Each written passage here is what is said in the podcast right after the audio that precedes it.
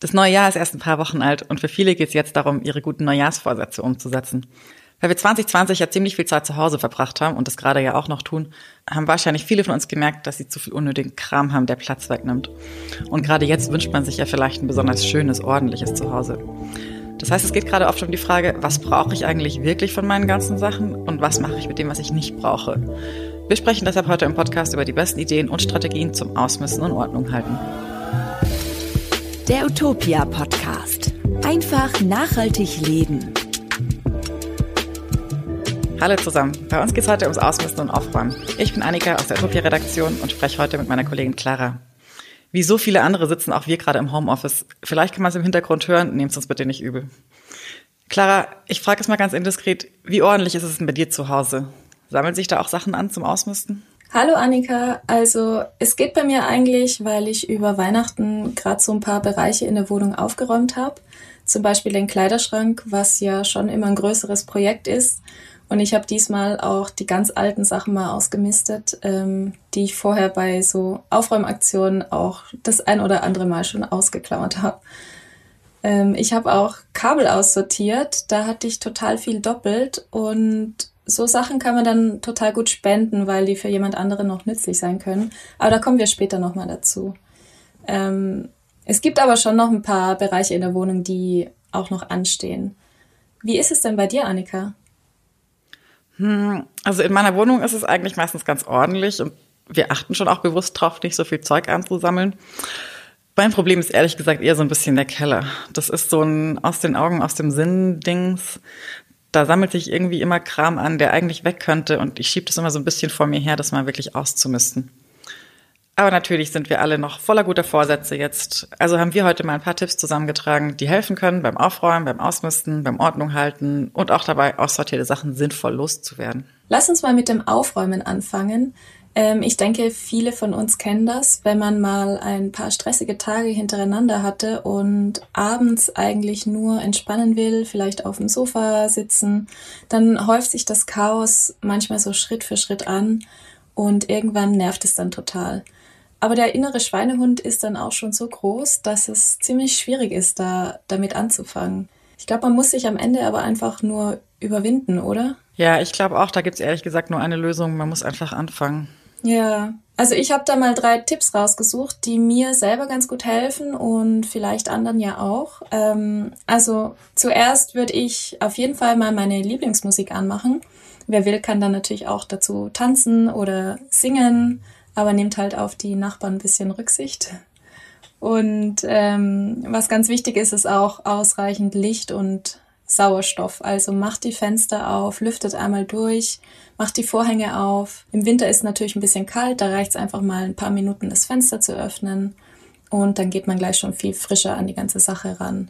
Als dritten Tipp, ähm, setzt euch einen Timer und überlegt euch mal, wie lange ihr ungefähr braucht, um das alles aufzuräumen. Versucht dann aber diesen Timer zu unterbieten. Dann habt ihr nämlich nicht das Gefühl, dass man so ewig lange aufräumt. Guter Tipp. Ja, also mir hilft das total. Ähm, was dann aber noch dazu kommt, wenn man so viel aufräumt, da wirbelt man ja allerhand Staub und Schmutz auf. Wir haben da übrigens eine eigene Folge dazu gemacht, und zwar Folge 24. Da könnt ihr mal reinhören. Da zeigen wir euch, wie man selber Putzmittel anmischen kann und wie man generell einfach nachhaltig putzt. Aber zurück zum Aufräumen. Also eigentlich kann man in jedem Raum ähnlich vorgehen. Ich nehme jetzt als Beispiel mal das Schlafzimmer. Räumt dann erstmal alle Flächen frei, also zum Beispiel das Bett, die Kommode, vielleicht habt ihr dann einen Tisch ähm, und so weiter. Und tragt dann alles einfach mal weg, was da nicht hingehört. Ähm, wischt dann den Staub weg, macht das Bett, ähm, wischt vielleicht auch einmal feucht über die Flächen und dann erst räumt ihr alles wieder hin, was da hingehört. Nehmt die Dinge aber nicht einzeln immer ab, sondern macht das einmal gesammelt, dann muss man da nicht hundertmal hin und her laufen. Ja, klar, wenn man alles gesammelt wegträgt, dann spart das natürlich Zeit und Wege. Vor allem sieht man dann aber auch mal so richtig, was sich da eigentlich alles angesammelt hat und kann dann gezielt aufräumen oder auch gleich aussortieren. Ja, vielleicht merkt man auch, ich habe viel zu viel Deko rumstehen und dann ist das ein guter Moment, diese Deko mal auszusortieren. Dann ist man in Zukunft auch viel schneller beim Staubwischen. Was finde ich schwierig sein kann, ist auch da Ordnung zu halten, wo es nicht gleich sichtbar ist, nämlich im Kleiderschrank. Und mhm. da fängt mit dem Aufräumen ja oft auch schon gleich das Ausmisten an. Und dabei, also beim Klamotten sortieren im Allgemeinen kann es helfen, die Sachen so in vier Kategorien einzuteilen. Und zwar schmutzig, kaputt, alt, aber noch in Ordnung und normal.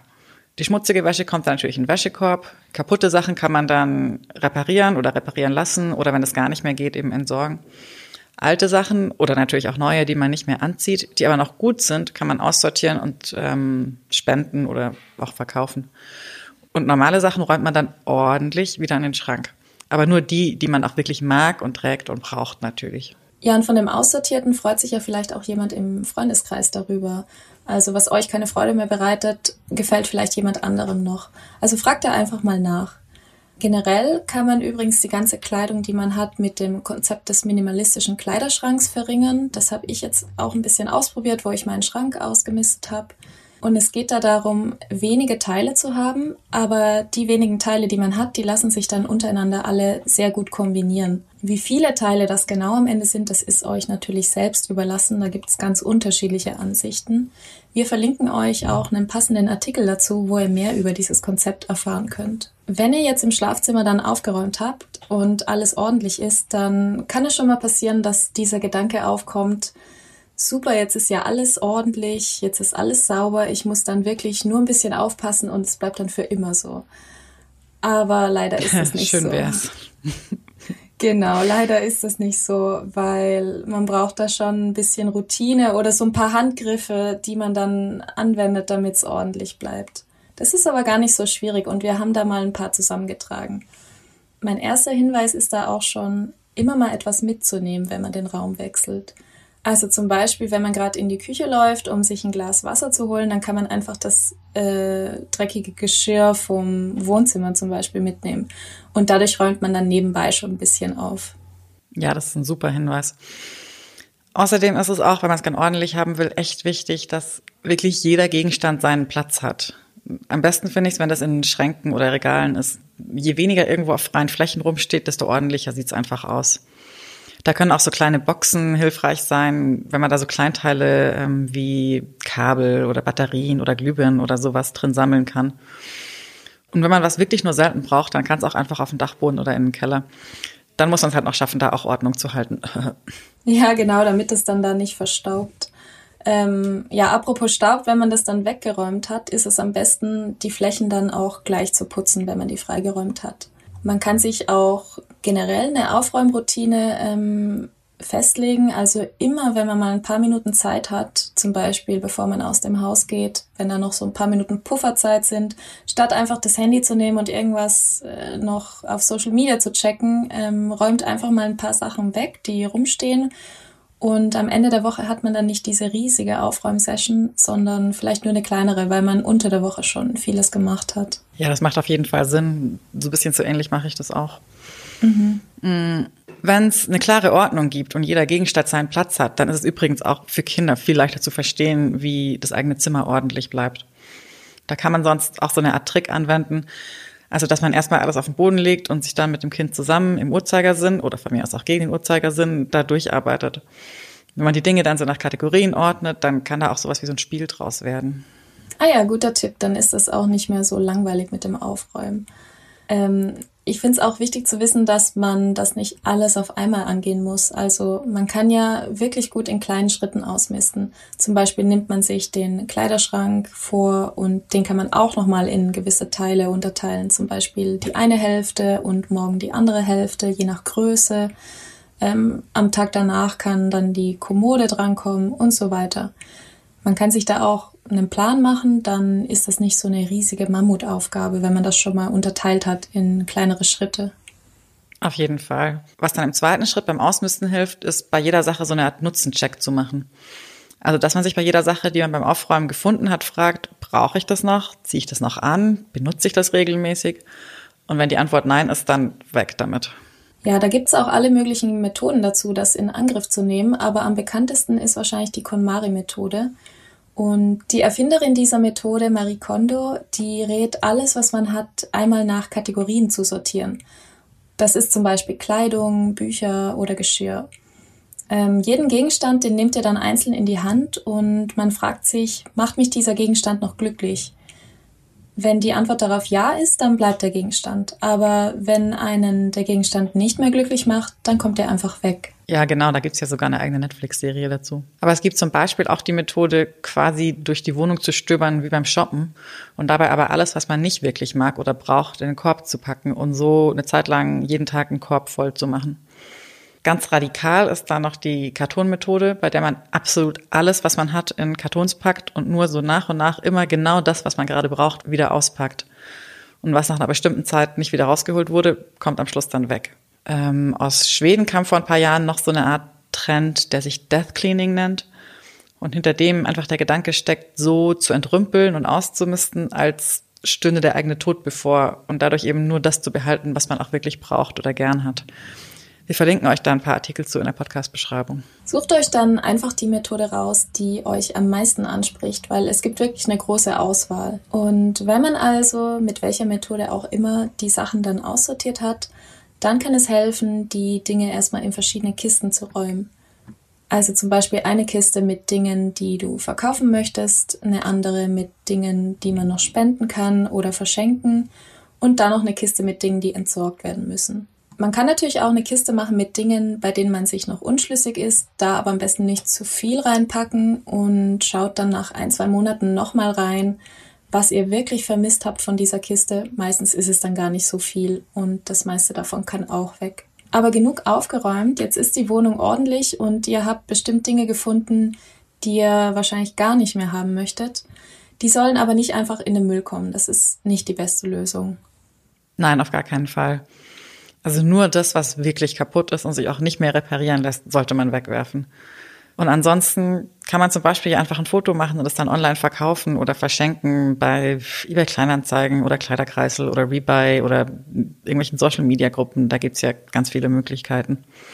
Wenn es irgendwann wieder möglich ist, kann man sich natürlich auch auf den Flohmarkt stellen oder die Sachen an so einen Flohmarktladen abgeben. Und als nächste Möglichkeit kann es aber natürlich auch sein, dass sich lokale Hilfsorganisationen oder Sozialkaufhäuser oder so über die Sachen freuen. Da kann man die hinspenden. Da gibt's auch eine ganz coole Website. Ähm, Wohin damit heißt die.